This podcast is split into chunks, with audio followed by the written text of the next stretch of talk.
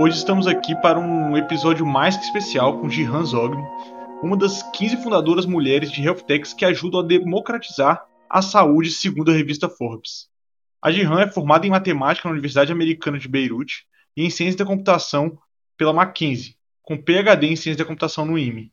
Jihan também é CEO da Dr. Tis. Jihan, para começar, eu queria que você contasse um pouco dessa sua história, de como começou com a matemática em Beirute e chegou até a ciência da computação aplicada à saúde aqui no Brasil.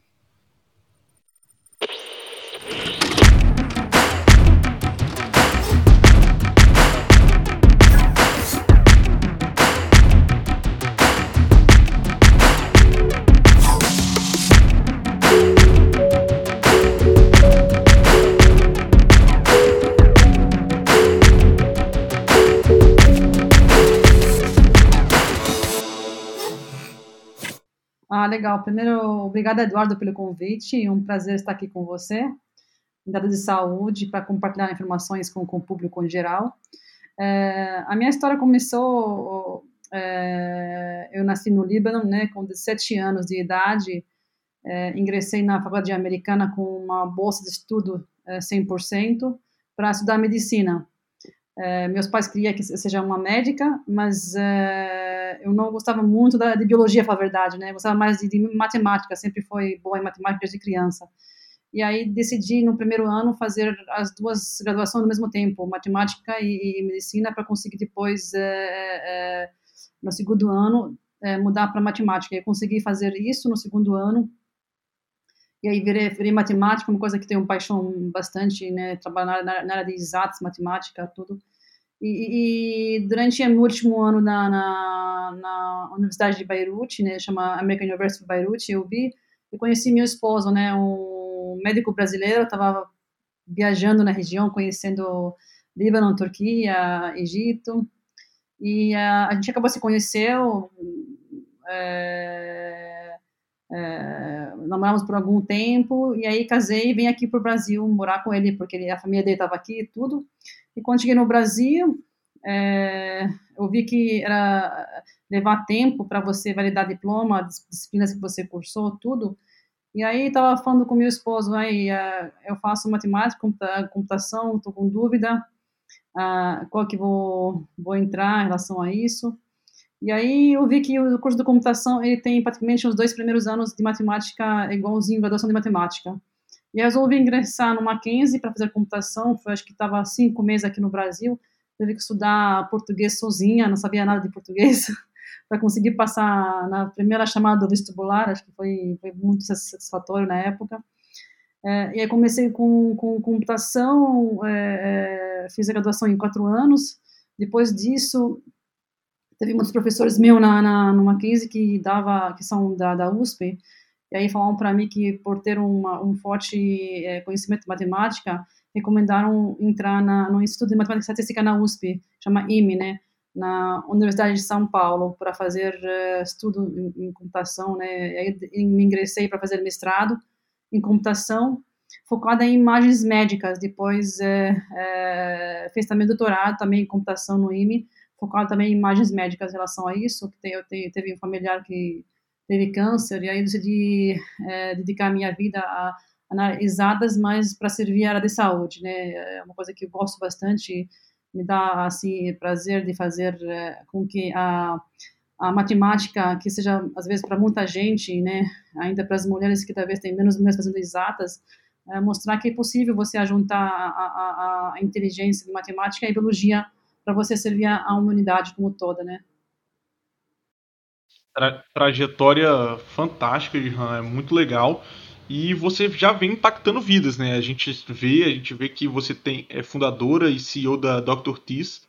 Aí queria que você contasse para os nossos ouvintes que, que estão curiosos é, como que, que você tá, tem feito com a Dr. Tis, explicar um pouquinho como ela funciona e como que é enfrentar os principais concorrentes dessa área de Pax, né, no, que estão há mais tempo no mercado. Sim, claro, sim, sim. É, a, a, a doutora Tisa nasceu né, de uma a, é, jornada que eu teve, acho que foi no último ano do meu doutorado. Eu já estava trabalhando na área de saúde como CIO em tecnologia. é, numa operadora de saúde, saúde aqui em São Paulo, eu fui visitar a feira JPR, que é a Jornada Paulista de Medicina. E durante a feira eu presenciei bastante é, é, empresas é, não brasileiras de fora na, na, com oferecendo produto, mesmo que eu vi bastante coisas que eu fiz é, durante minha meu estudo de mestrado e doutorado e joguei como open source, né? Eu vi que pessoas vendendo um produto muito, muito, muito caro para poucas pessoas conseguem comprar no mercado brasileiro.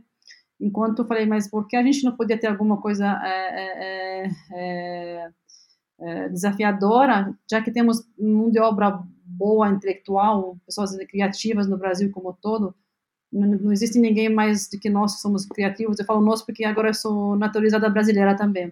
Eu falei, preciso fazer alguma coisa nacional para a gente mostrar para o mundo, não é só para o Brasil. E eu decidi começar a fazer a parte de Pax, né? Mas aí a gente é, é, a gente não seguimos o modelo de Pax tradicional, onde que você tem o armazenamento num canto, o RISC, Radiology Information System num canto, tem que integrar os dois. A gente seguiu a parte de Enterprise Imaging, onde você tem na nuvem plataforma de imagens, que ela consegue é, armazenar as imagens, indexar as imagens, fazer o central de laudo já embutido, verticalizado na, na, na, na, na plataforma, portal do paciente também verticalizado.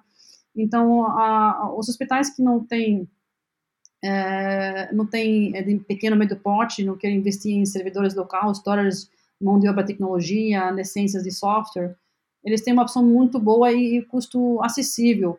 Então, eles pagam apenas como SaaS, pagam pelo que usa. Então, nós temos cliente pequeno que tem uma ultrassonografia e temos o CIO libanês, que também está na nossa carteira, que tem 20 máquinas, por exemplo.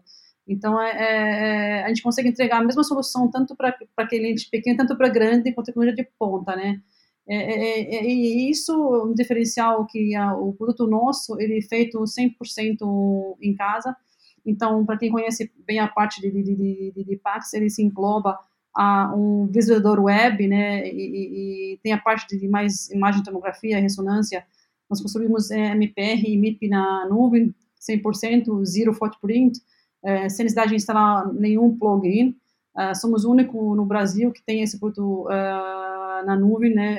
E, e, não é um SDK de fora, um open source, uh, mas uma coisa feita por nós. Isso dá uma visibilidade e dá uma é, é, diferencial na empresa. Tanto tanto eu, tanto dois colegas nossos, meus que fizeram também é, doutorado comigo na USP, a gente conhece bastante a parte de algoritmos de visão computacional, é, de processamento de imagem como todo, então a gente conseguimos fazer isso uh, desde o zero, não é uma coisa é, é, é trivial, né? Então, a, experiência que tivemos 10 anos nessa área fez com que a gente consiga ser é, competidores nessa, nessa área. E também, assim, a parte do paciente, porque o paciente, ele, ele é o centro da informação. Então, o paciente, agora a gente vê em laboratórios de grande porte em São Paulo, também, se você vai pegar o laudo, eles enviam o laudo online via aplicativo, para você ver imagens, eles vão entregar um chapa, um CD, e, e acesso para médico requisitante, é muito mais difícil. Então, a gente dá essa, essa, essa experiência que o paciente ele sai da, da, da instituição de saúde com um código na mão, que esse código ele consegue entrar no, pelo aplicativo, pelo, desculpa, pelo celular, é, pelo iPad, notebook, ao entregar o código para o médico que pediu o exame, acessar as imagens online, para ele conseguir ver o médico, ter essa experiência online é, é, de compartilhamento de, de, imagens sem nenhum gasto com insumos é, que são ecologicamente não corretos, igual CD, chapa, pendrive, papel mesmo. Então, a gente sabe muito bem quando você vai fazer um exame de imagem, você recebe a chapa, depois você não sabe o que fazer. Eu mesma, eu tenho, eu tenho quatro filhos, tem feito tanto exame de ultrassonografia, de, de raio-x, sabe? Criança quebrando o pé, o dedo, essa coisa assim. É, agora tem um, acho que uma, uma pilha de, de, de um metro de exames na guarda-roupa. Estou sem tempo para ver onde que vou levar essa, essa parte para reciclar, porque a, a, chapa ela não é degradável, não, é, ela prejudica o meio ambiente. Tem que saber onde é, enviar esse material. Então a gente se preocupa bastante com essa parte, Eduardo, também de a gente ter é, essa conscientização né, de saúde e você cuida da saúde e fazer com que o paciente seja, seja o central da informação. A gente começou, é, conseguimos a Anvisa em 2019, em maio, é, e a gente está tá, tá, estamos falando agora com, com AI aplicando na, na, nas imagens, na parte de, de, de, de ajuda diagnóstico, é, tanto no laudo, tanto na, na parte de, imagens é, é, médicas. E no, em 2020, né, com a pandemia, a gente já teve esse expertise com plataformas robustas na nuvem, como todas. A gente lançamos também a telemedicina, onde, onde envolve a jornada do paciente como todo, desde a triagem inteligente, autoagendamento, é, portal eletrônico, prescrição, atestado, pedido médico, é, evolução, tudo que envolve a jornada do paciente, é, a, e, e, por, é, por cima disso, tudo isso está integrado com os maiores HS no, no, Brasil. Então, a gente não trata a telemedicina como uma, um, um, ponto isolado da, da ecossistema de saúde.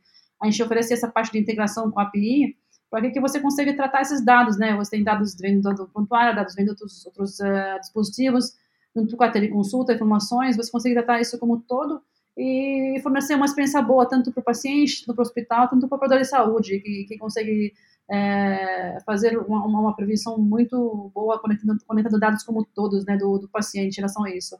E com o nosso trabalho, a gente consegue encostar praticamente é, os maiores hospitais é, operadores de saúde no Brasil como todo, né, estamos nessa jornada, na luta, né, contra o Covid, para conseguir aj ajudar as operadoras de saúde, hospitais, atender os pacientes deles mesmo não estando presencial no hospital. Acho que isso é uma coisa que posso dizer de uma forma mais é, sucinta, Eduardo.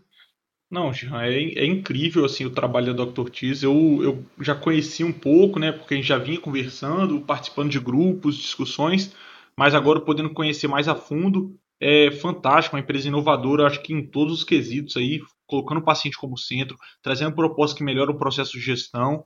E uma coisa que você tocou num assunto que é bem quente, é uma coisa que a gente comenta sempre aqui no, no podcast, que é sobre IA na saúde. Eu queria saber como que, como que é para implementar esses AI workflows dentro da própria plataforma de vocês, né? Se, se vocês desenvolvem os próprios modelos, se vocês compram modelos de, de empresas startups que, que constroem modelos e colocam para integrado no PAX mesmo de vocês, no Enterprise Imaging é, e os desafios quanto a isso, né? Não, claro, sim. Acho que uh, uh, uh, essa outra vantagem que você, que nós temos em, em, em plataformas web, é, é, é, tudo arquitetura web como todo. Então, a gente tem dois modelos, assim, a possibilidade de, de é, integrar com o próprio é, fornecedores que têm AI é, pronto, só plugar, integrar com o nosso View e nosso Pax para conseguir tratar isso, então essa é uma forma muito, muito simples para isso. A gente mesmo, é, é, outro, outro vertical, a gente desenvolver próprios é, é, algoritmos fazer é, AI. A gente não estamos estudando uma, um algoritmo mais é, generalizado, por exemplo, eu vi bastante algoritmos que nasceram em 2020 com o Covid, né? Mas ainda eu acho que, na minha opinião, a imagem com Covid para você conseguir detectar é muito, muito fácil. Então, é, por isso acho que surgiu bastante algoritmo fazendo, algoritmo fazendo isso, né? Existem bastante é, é, é desafios na parte de, de AI para você conseguir reconstru reconstrução de, de, modelo em 3D, é, até mesmo você fazer um modelo de segmentação e você depois reconstruir isso, uh, tendo alguns modelos para você conseguir é, criar comparação de evolução das doenças, é, ainda para quem é, tem se estuda na parte de oncologia, isso é bastante é, requisitado né, em relação a isso.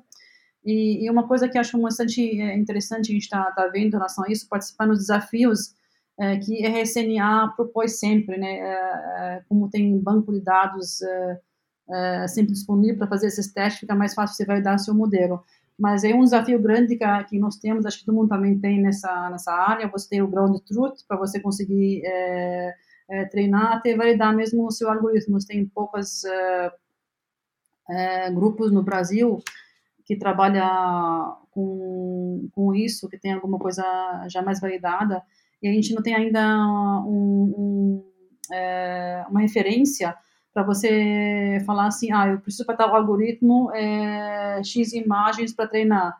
É, mesmo não é só X imagem, tem que ser X imagem no contexto daquela modalidade e imagem no contexto daquela doença, né?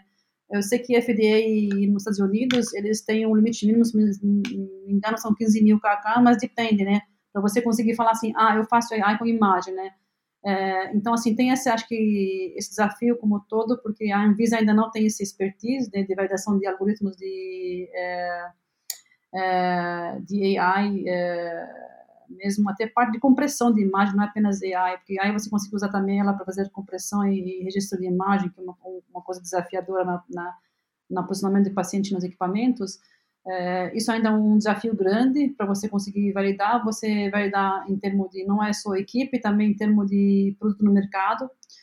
E você falar, ah, esse aqui está validado por X, é, por, por Anvisa, por exemplo, é, para conseguir é, fazer com que esse algoritmo seja mais é, é, confiável. Eu vejo que bastante ainda empresas, instituições grandes, eles trabalham com uh, algoritmos uh, open source na internet e também com empresas de fora, né, principalmente, especialmente de Israel, que tenham um, um, um, nível de maturidade muito maior do que uh, aqui no Brasil. Mas, sendo assim, as pessoas vêm e falam que está com esse modelo pronto, é, e quando chega no Brasil, é, é, por incrível que parece, né, para quem trabalha com imagem, tudo muda, né, a cultura até tamanho da, dos órgãos, tamanho da, da cabeça, o tipo de doença, qual doença que mais acontece em cada região, não é só no Brasil, em cada região diferente. Então, esse desafio. Então, as pessoas que vêm com coisa pronta, entre aspas, não é pronta. Então, acaba fazendo todo o trabalho de modelagem e uso desde o zero, eu digo, né, para não falar de uma forma negativa, né, Eduardo? Sim, sim, são, são inúmeros desafios, a gente vê isso constantemente sobre a generalização. Inclusive, tem desafios que, que eu já conversei com alguns radiologistas da área de que trabalham é, atuando com inteligência artificial, falando que às vezes a máquina não, o algoritmo consegue generalizar de uma máquina para outra. Então, por exemplo, hospitais que usam diferentes aparelhos, diferentes tomógrafos, Exato. o modelo sofre na hora de, de generalizar e atuar bem na, nos exames provindos de máquinas diferentes. Exatamente, isso falou tudo, exatamente. É, é começa, a, começa mais no nível, a gente fala, é, é, mais baixo, né? Sim, sim, é, mu é muito complexo. Mas você, você assim, para lidar com IA, você mesmo disse que a gente precisa de dados. E uma coisa que vocês fazem também, além disso, é armazenar dados em dados de imagem, né, principalmente em servidores.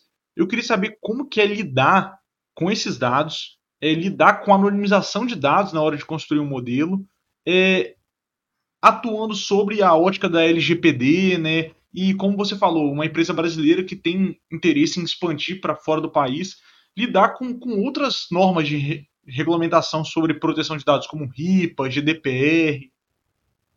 Não, claro, sim. É, a, assim, parte de dados, todos a gente é, em termos de imagem, somos a única plataforma na, no Brasil que é a certificação SBIS, né, é, em termos de segurança de informações, auditoria como todo, então tudo que acontece na, na, na plataforma rastreado, né, é, dimensionamento separado como todo. Agora, você fala para mim como lidar com dados anonimizados. Eu não consigo usar nenhum dado na minha plataforma de nenhum cliente sem que o paciente autorizasse isso, entendeu? E, e, realmente eu não, eu não, eu não uso é, dados da, da, dos meus clientes, sabe? É, isso é uma coisa bastante é, crítica, uma responsabilidade muito grande, né? Eu passei por isso também quando eu fiz meu mestrado e teve que usar imagens para pesquisa, né, do, do, do, do da INRAD do, da INCA do Rio eu tive que assinar um, um pesquisadora uns, uns, uns 30 folhas, preencher muitas informações para conseguir, é, mesmo se você colocar dados é, anonimizados é, e dados é, conhecidos do paciente, é tudo você não consegue publicar em, em, jornal científico se você não tem o paciente autorizando esse uso, né, de, de pesquisa, né. É, tem alguns hospitais públicos que eles já fazem isso na entrada do paciente. É, eu lembro que na época a UHC adquiriu pela FAPESP uma máquina de 3 Teslas de ressonância, se não me engano, né? E foi só para pesquisa. Então, a gente mesmo, né? Eu lembro, eu, meu orientador, nosso colega, a gente foi lá, a gente passou como paciente. É, assinamos um termo, tudo, e, e para tirar imagem nossa, para a gente analisar nossas imagens, porque a gente não conseguia ter imagens para conseguir ser é, analisada. Então, isso aqui é, é, é é bastante, sabe, sensível, Eduardo, sabe, esse assunto. É muito sensível. Então, assim, mesmo se tivesse um algoritmo muito bom, que faz tudo que você acha, mas você não tem ah, dados para você aplicar e usar, você não consegue usar. E também para você vai dar seu algoritmo tem que ter uma base por trás, né, o de treinamento, de ground truth, você vai dar isso. Então eu digo que assim uma coisa que é, não é fácil, né, é, de acontecer. Então é, é a gente está lutando porque tem que ser uma coisa mais como tudo generalizada, né?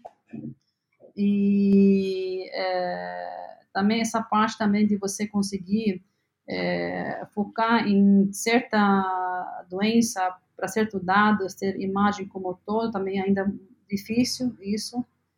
É, e como diz também, você pode ter muitas imagens, mas as imagens foi muito mal retirada, mal posicionada nos equipamentos. Você é lixo, você não vai conseguir usar muito pouco é, as coisas. E por ser uma imagem muito heterogênea, né, imagens médicas é, como toda, então é, você tem que ter um algoritmo muito bem diversificado, né, em termos como todo que englobe a imagem como toda, então para você conseguir é, tratar um, falar assim, ah, eu consegui, não é você pegar um, um banco pequeno com um algoritmo open source e falar assim, ah, eu consegui fazer isso. Eu sofri muito com essa parte, né, trabalhei com deep learning no doutorado para analisar imagens de sepsimia, de vídeos como todo, né, é, mas eram imagens de ratos, né, nem de, de, de humano. Então, teve cérebro do rato, órgão de rato, é, hélio, é, rim, fígado. É, trabalhei numa, numa certeza de quase 100% para alguns é, indicadores, sabe, de, de, de, de, erro zero, né? Então, teve um estado muito bom, mas são imagens de rato, né? Você não sabe se, se vai dar certo no humano ou não, porque você não tem dados para você treinar. E fica na, fica, fica na ciência, né? isso é chato e triste. Acho que eu estou um pouco traumatizada de imagens com AI, Eduardo. Essa parte também de é, você faz, falar quem que vai pagar por isso. O operador de saúde vai pagar por isso, o paciente vai pagar por isso, porque vai, vai ter um algoritmo de AI, vai custar. Então, tem ainda um pouco também uma, uma neblina sobre isso, né? Claro, são, são muitas questões, mas uma coisa legal que você trouxe aqui é sobre, o, sobre a qualidade dos dados. Né? Hoje a gente vê uma discussão muito mais. Antigamente o pessoal queria discutir quem tem o melhor algoritmo, né? a melhor parte matemática, mas hoje a gente consegue ver que quando você faz uma coisa centrada nos dados e não centrada em tipo de modelo, você consegue evoluir muito mais performance quanto a isso. E, Gihan, está sendo uma conversa incrível, assim, eu estou adorando conhecer mais sobre sua história, sobre o trabalho da Dr. Tis. E você, como eu falei no início do podcast, foi é, eleita na Forbes, né, uma das 15 fundadoras mulheres de health techs que ajuda a democratizar a saúde. Né? Então, pessoa, uma pessoa muito influente no que a gente vê no sistema da saúde, de startups de saúde no Brasil. Eu queria que você contasse é, e deixasse uma, deixasse uma mensagem aqui para os nossos ouvintes, aqueles que são da tecnologia que só por ser da tecnologia não ter uma formação em saúde já enfrentam dificuldades, mas principalmente para mulheres, que a gente sabe que enfrentam dificuldades maiores do que, do que homens devido a um processo cultural que a gente tem. E como que qual mensagem, qual recado você deixa? Uma, uma coisa que eles podem levar para se inspirar e conseguir sair da, tanto da área da tecnologia ou tanto como mulheres chegar onde você chegou, tendo um trabalho incrível e reconhecido assim mundialmente. Não, claro, assim, a gente, acho que a gente fomos é, educados, disciplinados, assim, pelos nossos pais, para não errar, entendeu? Para sempre acertar, né?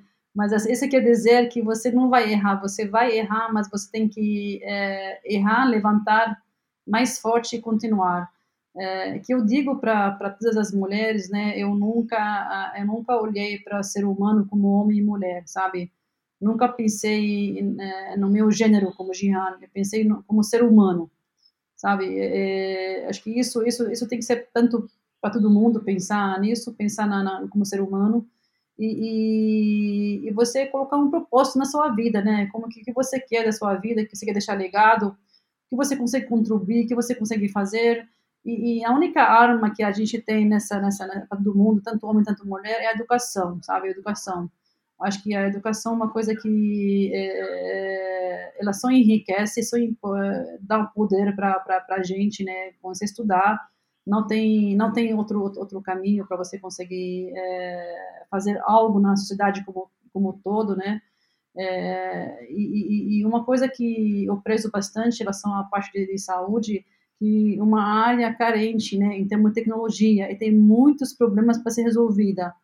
Então, assim, é, às vezes você precisa ter a formação de tecnologia para resolver esse problema, não precisa, né? Sem ter propósito. Você pode ter propósito e você pode trazer pessoas tecnologia do seu lado para conseguir te ajudar a realizar esse propósito. Sempre você vai encontrar outras pessoas com outras formações que você tem que você vai conseguir realizar esse propósito. É, por exemplo, eu fundei empresa e não sou, não foi, não foi, não sou formada em computação, em administração, com economia, eu sou formada em computação, sou totalmente técnica, mas meu propósito fez com que eu seja uma vendedora, uma administradora, uma financeira, é, como todo, para conseguir chegar até, até esse propósito. Então, tem que ler, tem que ir atrás, tem que lutar, não pode desistir e tem que chegar nessa meta de conseguir entregar saúde para todo mundo, porque se você tem um convênio médico, pode ser que outro amigo não tem, outro parente não tem. Alguém vai precisar de um dia para um médico que não tem convênio médico. Se a gente não conseguir usar a tecnologia, a gente conseguir democratizar isso no Brasil como todo, eu digo assim, tem que democratizar a tecnologia em saúde, não é a saúde em si. Se a gente não conseguir fazer isso, uma hora vai doer para a gente, vai ter alguém, alguém que a gente conhece que vai precisar de saúde e não vai ter saúde para ele ter. Acho que isso é a minha mensagem, Eduardo. Não, muito, muito, muito, muito especial a mensagem. Para o nosso ouvinte que, que, quer estender esse papo com você, Jean, quer conhecer mais da Dr. Ortiz, onde ele pode te encontrar? Site, LinkedIn, Twitter? É, claro, sim, Eduardo. Eu, eu pelo LinkedIn, pelo Instagram, pelo site, até lá o telefone está no site é segredo, mas é meu telefone. WhatsApp, então pode mandar WhatsApp para quem quer empreender área de saúde. Eu estou aberta para ajudar, para orientar, para dar conselho. Eu faço isso uh, semanalmente, sempre estou ajudando pessoas a aprender na área de saúde, né? É, especialmente em mulher também, sabe? Então, quem precisa de mim, a qualquer tempo, só mandar mensagem, tudo que eu posso ajudar, contribuir, seria muito grata, né? Quero agradecer a você, Eduardo, por essa iniciativa, esse podcast está fazendo, essa parte de não é fácil, porque você é empresário, está usando a sua, a sua expertise, sua informação, educação, para conseguir também disseminar a tecnologia na, em saúde no Brasil como um todo. Muito obrigada, Eduardo. Parabéns pela iniciativa. Muito obrigado, Jean. Eu agradeço demais sua, sua presença hoje aqui no nosso podcast. Sabe que a gente está sempre de portas abertas para você vir divulgar seu trabalho, passar alguma mensagem. O Dado de Saúde vai ser sempre um meio de comunicação aberto para você. Tá bom? Muito obrigado. Imagina, agradeço, Eduardo. Um abraço para você. Abraço.